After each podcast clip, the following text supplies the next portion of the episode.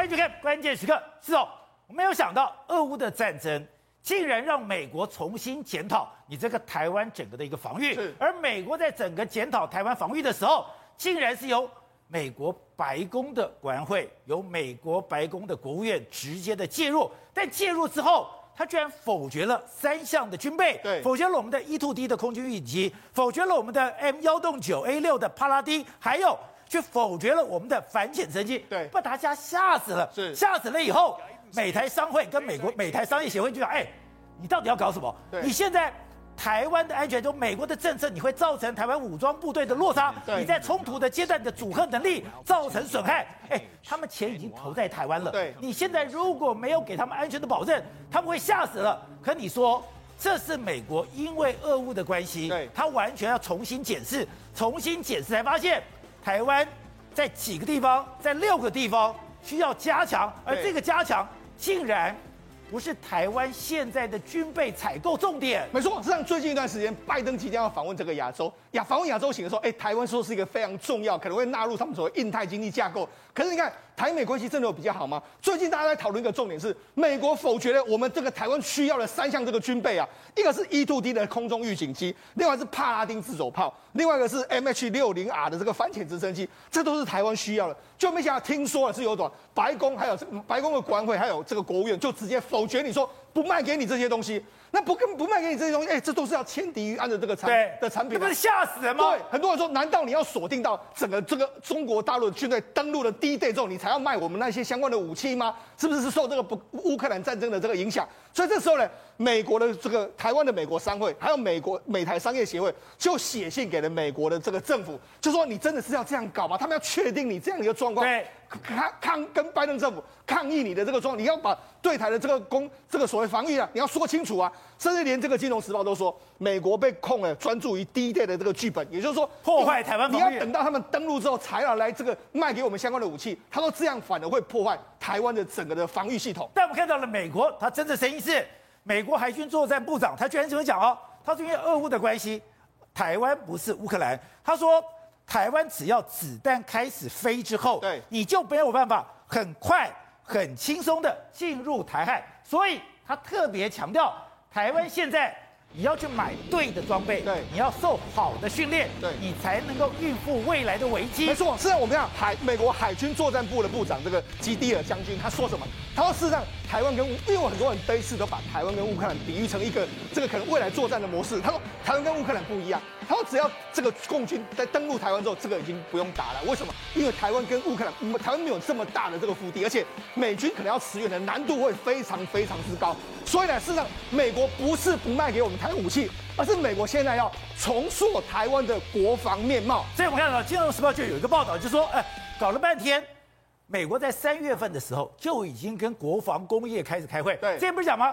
他不找了。”国防工业的八个国防工业，八个主管到白宫去开会吗？搞了半天，那不是第一次。原来之前已经开过了。原来跟那个八个工业，等于说军火商，曾经讨论过台湾问题。对，讨论台湾问题什么？台湾的反舰导弹、防空导弹防御、指挥通信、情报监视侦查跟预警系统。哎，这都是在乌克兰战场上非常重要的武器。对，是那我们就讲美国、台湾的美国商会，还有美台商业协会。非常非常担心台湾的防御，不说，我跟大家讲，其实最担心的可能搞不好是美国政府。哦，为什么美国政府会这样？美国政府的普莱斯他就说什么？哎，加强台湾防卫是一个非常紧迫的任务，要用最有效的方法是投资于任何可信、弹性、移动，还有分布式，还有成本效益的这个不对称战力。所以美国其实是有非常非常严格的在评估。普莱斯是这样说。好，那除了普莱，那是不是代表说以前台湾这一段时间的机构出问题了？对，台湾现在军备不符合了。对，所以你要的是。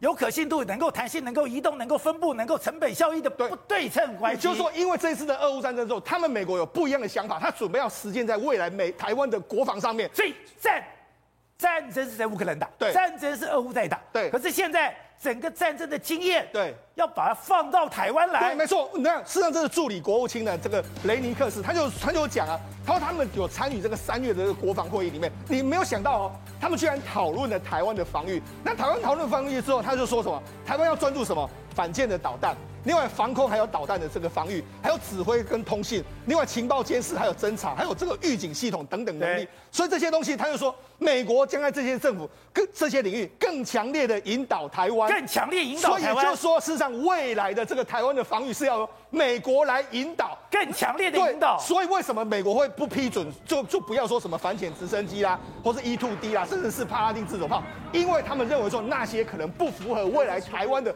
不对称的这个作战。所以说，台湾的军人不知道台湾要什么吗？对，啊，没办法，因为美国这一次是纵观全局，他的想法里面来说的话，可能不是只有这个美国本本本身，因为他可能还会再要求说日本啊，或者说台湾协同作战，那怎样的需要台湾什么样设备，需要怎样的军事，可能美国会综合来评估。可是你真的确定？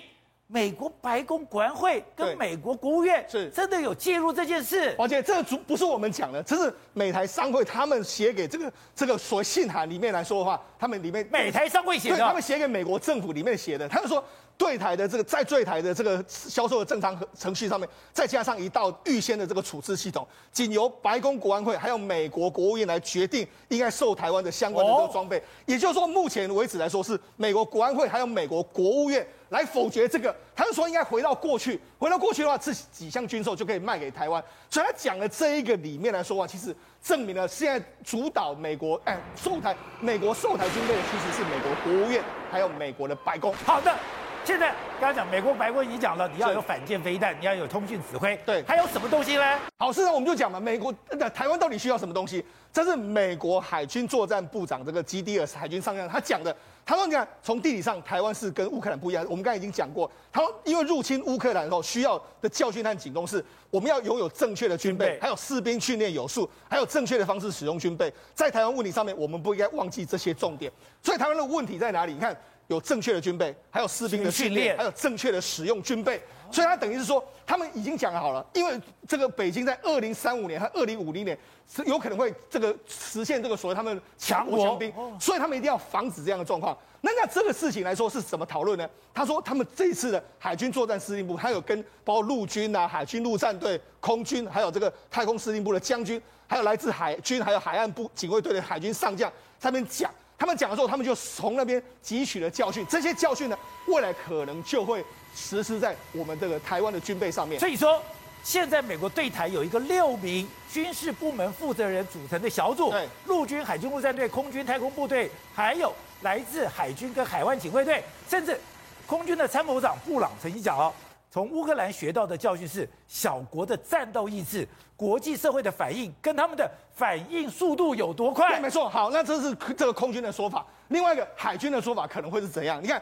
因为目前为为止来说话，我们可以略微看出一个端倪。美军发挥的这个可能很多小型的船舰，还有无人的船舰，可以取代大型传统的这个船舰的这个功能。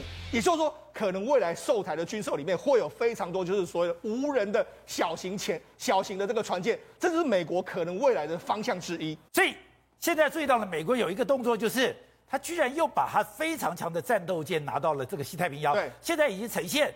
四对一的状态，没错。实际上我们就讲嘛，美国到底他在这个亚太，他要怎么布局来说话？他最近有一个新的这个行动，一个新的行动叫迪里波里号的这个两栖攻击两栖这个这个攻击舰，它来到了这个亚洲。来到亚洲，它有什么特别呢？抱歉，它完成一个叫做闪电航舰的这个概念。闪电航舰。什么叫闪电航航舰的概念？他们过去的这个两栖攻击舰呢，不一样的是说，他们过去都会有所谓登陆舰，但在这一次他们完成了这个包括迪里波里号的时候，它是没有所谓登陆舰，它只有上面只有这个 F 三十五在这个地方，它上在这个圣地亚哥完成了二十台在这上面，然后另外它可以搭载说鱼鹰直升机。那为什么要这样做呢？宝杰呢，它这个主要是说，它主要来到这个亚洲的时候，它就这些飞机的就直接飞起来，它用来反反这个拒止跟反介入的时候，我可以用来攻击你，真的就是一个新的形态。它不会登陆，但是它会来支援你。那你知道，因为它这一次来到亚洲之后，现在整个我们知道辽宁舰它在这个这个这个冲绳这个地方进行演练，对不对？所以现在是有四台战舰在这个地方包着这个辽宁舰，包括日本的这个出云号的护卫舰，包括原本的林肯号，包括说还有这个雷根号之外，连这个迪里波里号也来了，所以是四对一，他们就要震慑中国的一个状况。那除了这个之外呢，现在美国还在发射什么呢？他们在滨海战战斗舰上面呢，有搭载一个叫地狱长弓地狱火的这个飞弹。地狱火可以在滨海战斗舰发射。对，那它其实这个是地对地的哦。那地对地为什么要把它放放在这个船舰上面？因为这个滨海战斗舰呢，它可以靠近这个近岸之后，可以用这个来攻击地面上的这个武器。所以这某种某些程度来说，都是针对中国所研发、所设计跟亚洲需要的一些相关的设备、相关的这个这个武器。那我觉得我们台湾未来应该就会在美国的大战略之下，美国会全盘的考虑。美日美日这个怎么帮助台湾？那台湾到底需要什么样的一个产一个所谓的国防的这个设备？我觉得在未来几年，我们会看出看清楚这个整个雏形。而且我听讲才知道，这几年来，对美国在台湾的投资的量这么多。对，虽然不只是美国，你看这直接是所谓的外资来台湾投资的。你看台北啦、新北啦、桃园各地全部都有很多外资。我们就在讲台这个美国好了。你看这个是微软公司，就是美国的这个大厂。你看，包括说，你看这个超微公司也是美国的大厂。包括在新竹里面来说，看高通也是这个美国的这个大厂。另外台中的话，你看有这个美光公司。包括说像在云嘉南的话，Google 啦，还有应采都在这边投资。包括说你看在这个高屏的话，英特格。所以你看整个美国投资其实是涵盖整个亚整个台湾。预我简单的预估啦，投美商投资在台湾这几年的话，至少已经价值在新台币三千亿左右。三千亿左右的话，哎，如果完全都打水漂啊，对美外商是多么损失惨重。另外，你更不用讲台湾的台积电这些，对美国来说可以说是核心利益的所在。好，所以正好，现在美国真的传出来消息，对于台湾过去的军售，我们现在的整军已经有不同的看法，因为受到俄乌的影响，而这个。也影响到我们的兵棋推演了，哎，没有错，因为是这样子，美国因为因应中国，其实做非常非常多的改变。第一个要先讲台湾，哎，我们过去汉光演习兵棋推演是怎样？电脑兵棋推演，前面是电脑兵棋推演，后面是实兵验证，对不对？然后会把很多参数全部设进去。这一次听说已经不做电脑参数兵棋推演。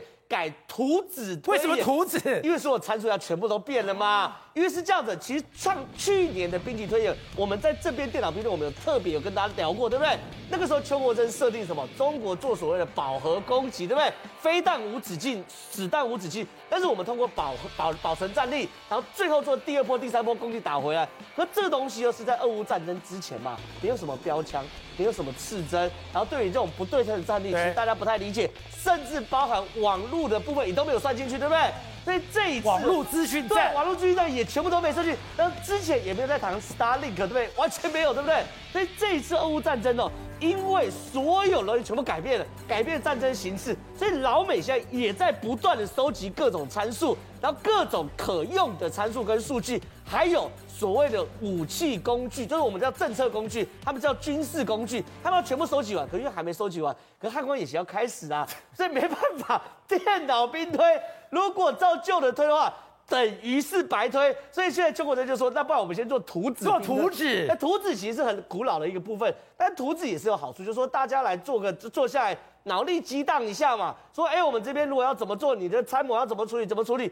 但是呢，其实都是因应来说参数还没有收集完。好，那这件事情呢，除此之外呢，老美现在是这样的，整个眼光完全看到中国了。为什么？他知道打俄罗斯跟打中国是完全不同的概念嘛，对不对？所以第一件事情，老美现在已经做的所谓的天基红外线预警系统。天基红外线，这个天基红外线预警系统非常非常厉害。这个是地球，那老美呢，在太空中打了六到八颗的这个所谓的红外线预警的星的的的卫星。然后透过不同的轨道，它确保每一刻的所有的每一寸的天空都有卫星在盯着。那这个卫星盯的是什么？是红外线卫星。红外线卫星就哎，对，这就是动画图。它其实是透过精密的轨道预算来确保不需要太多颗，不需要像 Starlink 密密麻麻，但我都可以抓到。对。但为什么是红外线呢？因为哦，你极音速飞弹再怎么飞，你后面都都会有要有热能。对，都会有热能，所以红外线一定可以抓到。它要去计算那个所谓的极音速的轨道，为什么极音速这么难？因为它会变轨，然后它会像打水漂一样在大气层外面动来动去，它轨道很难计算，很难计算过程中你就没办法拦截，所以这些事情呢是老美第一个在做的事情。第二个，台湾要出力的，我们都知道我们台我们新竹有乐山雷达，对不对？现在传传要我们在南部，可能在高雄或哪里。再盖一个普鲁，再一个铺路雷达，这条钱一定是台湾出的。铺路雷达很贵耶，是，所以这条钱一定是台湾出，但是有其需要，为什么呢？来导播，我们回来带这边，因为呢，铺路雷达在台在新竹这边，对不对？它可以把哪里？把日本跟台湾这段弥补住。可是当你台湾跟菲律宾这块南海的部分，对谁来看？你总不会叫菲律宾出钱嘛？所以这条钱当然是台湾要出定的。所以这部分呢，台湾也得要做所谓的更新。所以这个所谓的南部的铺路爪雷达，应该会在很快时间就做。但空军司令部讲的很保守啦，说我们会持续依敌情威胁以及作战需求，滚动式检讨雷达部署。你检讨什么？老美叫你做，你做就得做嘛。那另外一件事情是这样，日本现在也得出力喽。现在美国给日本非常大的压力。第一件事情，要求日本在军费达到这个他他们的的 GDP 的两趴左右。日本现在是一点多趴，日本已经连续八年还是九年，已经不断增加它军费，对不对？日本说没关系，我们五年内会达成。结果你知道吗？美国人直接说什么东西？你五年内达成，五年内达成，它已经可能结束了。什么叫已经可能结束？因为他们评估嘛，五年之内台海会发生战争嘛，所以你如果日本在五年内只才达到呃军费是 GDP 的两趴的话，他说他已经结束，叫做战争已经结束。而且你刚才讲说，今天台湾我们的南部也要做一个长城预警雷达，侦测的范围不只是这北南都有，不是随便讲讲的。原来他们在拜登政府在三月一号的时候已经派了这些人。做了三十个小时的一个密集访问了。对，因为这件事情其实也是现在才被踢爆，其实非常非常奇怪。他们派了美国前参谋联席会的主席带率领哦卸任的国安干单元代表团，在三月一号来台，他在他展开三十个小时的这个反应。哎，这是非常高高高规格。你要知道，以台美现在军事互动，你不能派现任的参谋联席会主席米利来嘛？可是我拍卸任的，可是都是钱，然后都是很大的。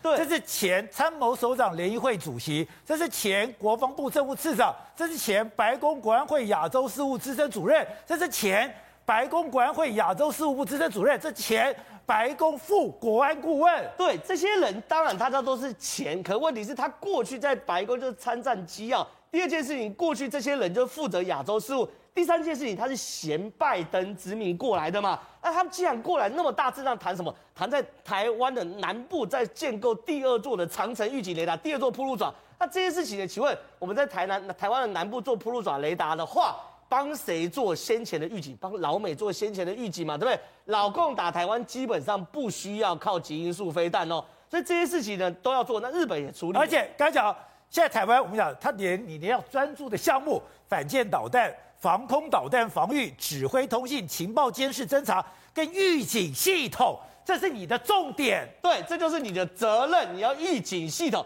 可是大家要概，大家要有个概念，就是说老共今天打台湾，原则上靠多管火箭就可以打到台湾喽。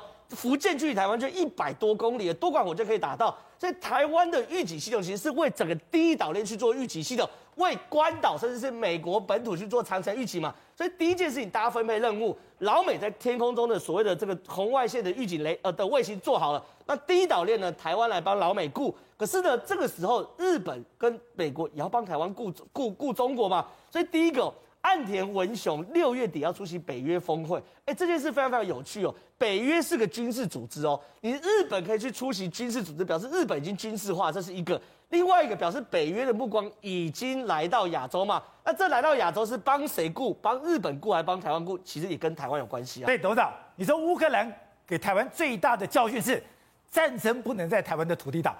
要打源头打击，你在源头打击才能够保存，不然打到土地就惨了。就决胜境外，我们才我们才能活嘛。到打到台湾本岛，我们活个鬼头，我们都挂了。台积电挂，我们全台湾都挂掉了。乌克兰要重建要六千亿嘛，他本来没有这个六千亿的需求，现在然后死伤累累，然后重建，就是说绝对不能在你自己的，不能把战场弄到台湾本岛来啊！怎么可以弄到台湾本岛来就搞搞个鬼啊？对不对？一定要打，要打到源头。我们这要源头打击，对，源头打击决就要要决战境外，决战境外嘛，这是很简单的基本战略原则嘛。好，再来，我们的将领，走私香烟的可以升将军呢，哎，偷走叫，什么这个全世界最丢脸的，以台湾这种 G 个人 GDP 三万的国家的这种富裕国家，对不对？我们是属于发达国家，我们的将军呢？我们的将军去走私香烟，去偷的，跟蔡英文坐在一起偷香烟进来卖，这种家伙可以当将军啊！我是军人家庭，我们家三代军人哦，我的外祖曾祖三代军人啊，我们要我们依照我们要说，我们如果出来一个星一颗星星啊，有一个将军的话，叫祖坟冒青烟，你懂吗？哎呀，不得了，大家鼓掌，这有面子的事情啊！出了个将军呢，开玩笑，这是多了不起的大事情。现在是什么东西啊？现在是是芝麻酱、豆瓣酱，都是一些啊蛆虫附蛆虫之辈嘛。所以这种我们的将领也不能打仗啊。所以你看到没有？我们完全受制于人。所以我们整个国防概念哦，跟不是在国防概念问题，是我们领导人的品质出了非常大的问题。我们的领导从总统开始到行政院长。没有一个人要跟台湾决战，要跟台湾共存亡，也一点决心都没有。走，我们也讲到俄乌战争，它改变了世界，没想到也改变了台湾。而现在在现在，你就发现。俄罗斯现在有那种兵败如山倒，士气非常低迷。现在普京正在清洗，不但正在清洗，他重要的战略据点一个一个都被拿走了。没错，我们前几天不是说吗？这个乌克兰的军队准备要渡过这个卢比日内嘛，那往这个佛昌斯克打过去嘛。那这个其实呢，对俄罗斯来说是压力非常巨大。为什么这样讲？他渡过，我们讲这原本是俄罗斯要渡过来，就俄罗斯的渡军队被击灭之后，乌克兰反渡、反登陆、反反渡河之后，开始往这边打。那为什么这个非常重要？我们如果仔细来看，目前这个卢比日内在这个地方，那伊久姆在这个地方。现在乌俄呃乌克兰军队往北走之后，他要切断，因为这条路线原本是俄罗斯人往伊久姆的补给路线，他如果切断之后，伊久姆就变成是这样瓮中捉鳖。所以这个战役来说的话，为什么乌克兰一为什么俄罗斯一定要登陆？他想要打打回去，就没想到现在反而被推回去。他为什么一定要渡河？对，他就要。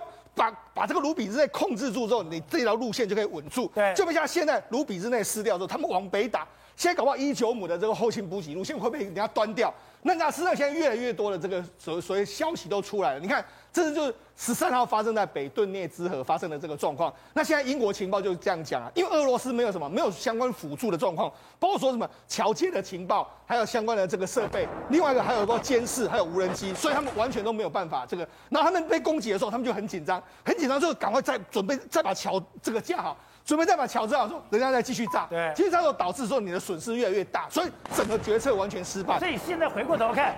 他们对战场的掌握完全没有。对，所以这美国也要求我们要指呃所谓的指挥侦察系统嘛，还有情报系统要加强，就在这个意思。另外呢，因为那一次的这个战役里面来说，俄罗斯第十二这个工程旅的这个旅长丹尼斯克兹洛夫上校就在这一次里面丧生，就是他们当初指挥官的最高领导人就在这个战役里面死掉。那另外我们就讲嘛，有大约莫四百八十五名的士兵，还有八十件的这个设备就会被毁掉。这个战役来说，对俄罗斯是相当伤的，因为他们现在。伊姆伊这个所谓的伊尔伊伊久姆附近的后勤补给线可能面临到被俄乌克兰军队截断的一个状况，所以一被截断，一九姆就没了。对，一九姆就没了以后，乌东就没了。对，你看一九姆如果真的没的时候呢，这个加上之之之前的卢比日内这样攻，可以可以说是把俄军围在这个地方，对俄乌克兰军队来说是一个非常大的胜利。好，那除了这个之后，我们看最近一段时间里面来说，有越来越多的这个画面显示。俄俄罗斯哎，乌克兰军方到底怎么诱捕俄罗斯？你看，他们这是一个这个一般的步兵，步兵在前面开枪，开枪的时候，哎，这个坦克车就发现到说，哎，你是步兵，那我是这个坦克车，我当然敢来面对。对，可是没想到我靠近你的时候，哎。这个所谓的这个相关的人员，他马上就拿出反坦克的武器出来了，然后就这样炮轰你。也就是说，他用他的枪诱使你过来。哎，那很勇敢哎。对，没错，你看步枪去诱敌很勇敢哎。他先用步枪在那边这边打你，对。然后他发现到你过来之后，他就赶快进到这个草丛里面，拿出你看反坦克的武器，马上就拿出来，准备要对你发射。虽然这是完全不一样的这个状况。那其实不只是这一次哦，你看这也是另外一个。所以你过来我就反坦克打回去了。这这也是另外一个这个 T 八零这个坦克车也是一样，你看。原本发现到你的时候，我也是开始先用这个机步枪步枪诱使你过来的时候，哎，你看一个人先跑出来，在这边当诱饵的时候，然后你这个坦克车过来之后，马上就发伏击里面的这个反坦克的飞弹就出来，打了两发之后，就把你这个 T 八零的坦克把你击灭，所以这就是等于是用他们的这个人人当成是诱饵，然后让你过来之后，我再用这个反坦克飞弹把你打掉。好，那除了这个之外，我们这一次你就觉得很奇怪，这个乌克兰的军队好像是你人在什么地方的时候，我就会到你这个。对，他来去自如。对，那为什么这个样子？原来现在才知道说，这个乌克兰在这一次战役里面，你可以看他们很多拿了这个这个 N 六的这个反反装甲的飞弹的人，他是骑着这个车。这个车是什么？这个车是电动的这个机电动机车。你为什么要用电动机车呢？他们就说，你看，因为你可以看到它其实这个越野功能是相当好的。哦。他们把它改装之后，你看他们这种路啊，这种很多爬坡啦、树丛里面来说啊，他们都可以非常快速的这个穿越。对。你看，在整个穿越，所以他们等于是说游击战，这是非常好的武器。我可以在森林里面来去自如。对，那因为他们速度很快。那速度很快之后，你看他们一次充电可以行驶大概一百五十公里左右，那同时还可以负重大概一百五十公斤，所以等于是你可以两个人在里面来说话，可以带非常多的武器，这样快速的这个推进。那特别是说它有一个好的地方，他说因为啊电动车的体积很很小，再就是说因为他用这个俄罗斯会用这个所谓热显像仪去找你，对，但是因为他们认为说这个因为电动车发出来的这个耗能非常低。他们都以为说这是杂讯，杂讯，所以他们不认为说那是不容易抓到，不认为说那是乌克兰的军队，就反而是因为他们这样快速接近你的时候，然后就拿出反坦克飞弹，然后就把你击灭，所以这是他们快速推这个推动来去自如，所以这等于是用用这个电动机车呢，在这次的作战里面来说的话是一个非常好的这个产品。哎，我之前看到那个电动机在，想着这有什么了不起？对，搞了半天以后，哎。它在非常崎岖的小径，对，它得可以爬坡，对，它可以在这个非常崎崎岖的地方跑，对，也就是说这个打游击战非常好。你即使发现我，你要攻击我说，我老早就跑掉了。好，那除了这个之外，我们就讲嘛，目前为止来说，乌克兰可以说是拿到这个重型火炮的时候，不断的攻击你。你看这是什么？这卢比日内跟这个北顿涅茨河那附近的这个这个所谓铁路桥，他把它攻断。为什么？因为事实上原本这条铁路已经被俄罗斯掌控了，就像乌克兰来反向他来攻击你这个这个桥。攻击掉的时候，就你现在就没有办法在这个往往回撤。那这是什么？这是乌克兰攻击这个俄罗斯的这个军火的这个弹药库。他们现在就很简单，我就直接找你的这个后勤补给不断的攻击。你看，这也是攻击到一个这个弹药库的这个地方，把你完全端掉，甚至我就攻击你的阵地。这是他们在第二十八这个机械旅的时候攻击俄罗斯的这个阵阵地的这个状况。我看到你之后，哎，马上就不断的用飞弹不断的攻击你。所以你就知道现在呢。整个乌克兰军队在呃这个整个乌东战场上面来说的话，一旦越过了北顿涅茨河，截断伊久姆之后，对乌克兰呢是越来越有利。好，辉子，但这个战争对俄罗斯的经济也造成很大的一个冲击，冲击以后，它的失业率上升，还有它的经济等于说它的通膨也非常的可怕。有一个征兆可以显示说，俄罗斯本来他现在的失窃率、偷窃率急速的增加了。对，我们知道，就是说，俄罗斯其实它四月份的一个通膨率来到了十七点八三趴，创下二十年新高哦。而且他们 GDP 今年看起来是衰退八趴多。那你想说，这可能是数字，但真正反映在人民的生活是偷东西，而且偷的东西是什么？竟然是糖果，竟然是一些食物。所以你就想说，他们现在偷的已经不是奢侈品，而是赖以为生这些糖果。你看这个人，他被抓到是什么？他车子后面竟然是一大包的糖。然后呢？偷糖，偷糖！你看他这一整包的糖，然后呢，人家就说：“哎，你怎么可以偷糖？”就会发现这样的还真的不在少数。然后他们就又发现说，如果是一般商店里面，你看商店里面偷东西，竟然有十九趴的人全部都偷糖果，然后偷香肠、偷酒、偷起司的是高达十三趴到十六趴。你看这个人偷到，他不仅他后面的包包偷，他手上的包包偷，他还塞到自己的衣服里面，口袋都塞了。欸、所以偷这个食品代表说真的走投无路了，没有东西吃。然后这个也是很夸张，你知道吗？他是拿了一个尿布，呃，那个小那种 baby 的那种尿布，然后那个是纸盒，他把里面的尿布放进去，就用那个尿布的盒子拿来装他偷的食物，所以他整箱非常重，其实里面不是尿布，而是食物。所以，所以我算尿布的钱，里面是食物，就这样带走。对，所以你就知道说，现在整个，而且你看哦，他们现在偷这些东西的人哦，其实服装看起来都是年轻人。然后这个更夸张是什么呢？他就去参加一些那种活动啊，然后可能就是一些什么餐会啊，他把整袋的食物全部倒在那个袋子里面带走。那你连这种餐会的食物都要自助餐这一种，你都要偷，就代表其实你已经在生活上每有一餐每一餐的，你不然谁会去参加这种餐会去偷这种东西？他不过就是个香肠或什么。我去参加自助餐，把东西都带走。对，然后你看这个也是，就是怎么样呢？就是有那个呃店员发现到有人去抓，就有人偷东西，然后被抓到，那个店员就跟他说：“你刚刚把东西还出来，干嘛的？”就这一段的一个影片被人家丢到网络上之后，其实很多人是帮偷东西的人叫屈，就说啊他都没东西吃，不然怎么办？现在经济这么差，所以你就知道说，现在整个俄罗斯，尤其是青少年去偷食物的比例非常高。然后甚至有一些人说，那你叫他不要偷东西，你叫他生活怎么办？还有他们的房租、房价也都不太飙涨。那现在是嚣张怎么样？他是偷了衣服，然后就直接走了。你看，他就拿衣服，然后拿了就直接走了。然后甚至也还在那边选自己喜欢的颜色。所以就很人家讲说，为什么会连这一种感觉上不是奢侈品，只不过是一件几百块的衣服，他们也要偷，代表着他们可能在生活上真的面临到一些问题，而且他们现在偷车的比例也大幅的增加了。对，偷车比例，因为你知道车子偷了之后，你可以把它这个整个车子里面零组件拆掉卖掉。这个是这个影片就发现，因为你看有人这个警察去追前面那个车子，为什么他？因为他们说这个人怎么开的特别快，而且都不遵守交通的一些相关的号志。就你看司司机跑出来往外跑外跑，原来他就是偷车贼。他们就讲说有经过统计，从三月之后，整个的一个偷车比例居然高达两成。那我们知道，其实他们是三四月之后才慢慢被制裁，所以这样偷车比例已经两成两成，每个月增加，对他们那个俄罗斯来讲，真的是一个很大的影响性。从这里你就可以发现，说俄罗斯年轻人或是俄罗斯人的平民的一般的人生活，真的越来越不好过。好，那正好，现在美国国防部最近做了一个证，在听证会作证，哦，吓死了。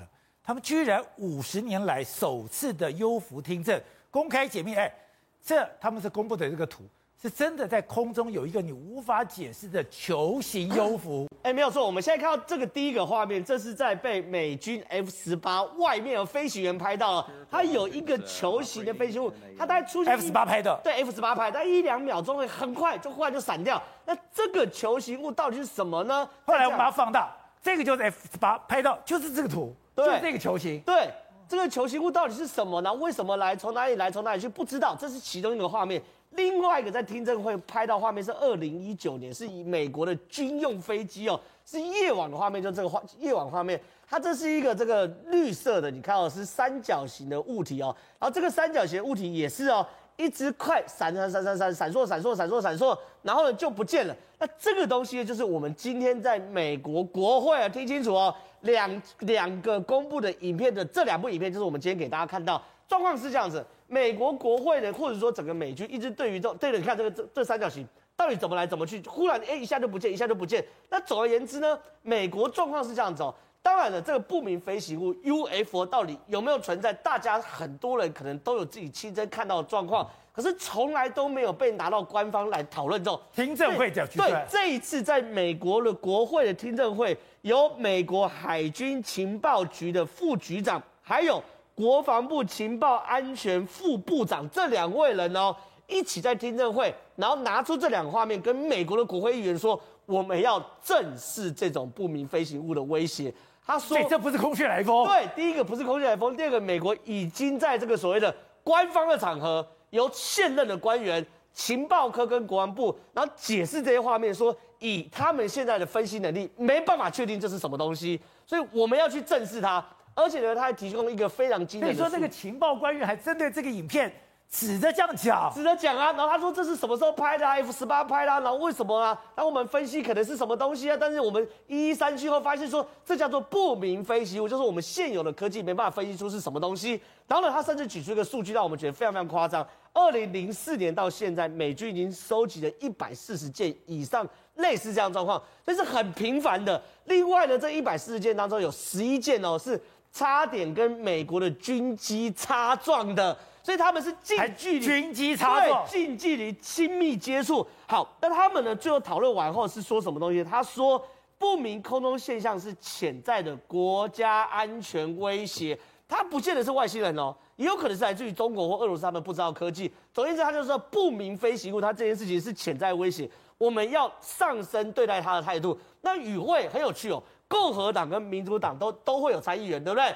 与会参议员都认同这件事，他说我们有拿纳税人的钱，我们要向纳税人有义务，要防止中国、俄罗斯或者是潜在对手以不可预见的新技术让我们感到惊讶。换句话说，这件事情真的一个一个被谈、被被提出来，而且刚刚不讲一个球形、一个三角形，他们对于这个三角形居然是最好奇，而这个三角形是它是等于说在不断的年份里面，在不断的不同的地方，等于不同的时间、不同的地方来发生。如果说你是同个时间、同个地方，那可能是自然现象，那可能是光影。你如果在不同时间、不同地方出现一模一样这种三角形的幽浮，那就很奇怪了。这个三角形特别值得大家去讲，因为刚刚那个所谓 F 十八拍到这个球是一闪而过，可这个三角形呢是美国军用飞机拍到，他说很像是有在跟在他旁边，感觉就是它不是一闪而过，它是一直出现的。那更令我们好奇是，其实因为其实这种影片不是第一次看到。个个都有，都是这种绿色三角形，然后快速移动，而且他们移动的是不规则。什么叫做规则？比如说你开车或开飞机会有惯性，你往东就往东，往西就往西。可像这种三角形，一下在东，一下在西，好像可以无视于惯性一样。所以呢，美国海军情报局的副局长说，第一件事，这个很多地方都有拍到类似这样，表示它是个结构性问题。第二件事情，他用的词很妙，他说这个物体来自于几年后的技术。换句话说，有一点几年后超出现在当代地球人可以接受态度，所以真的很神奇啊。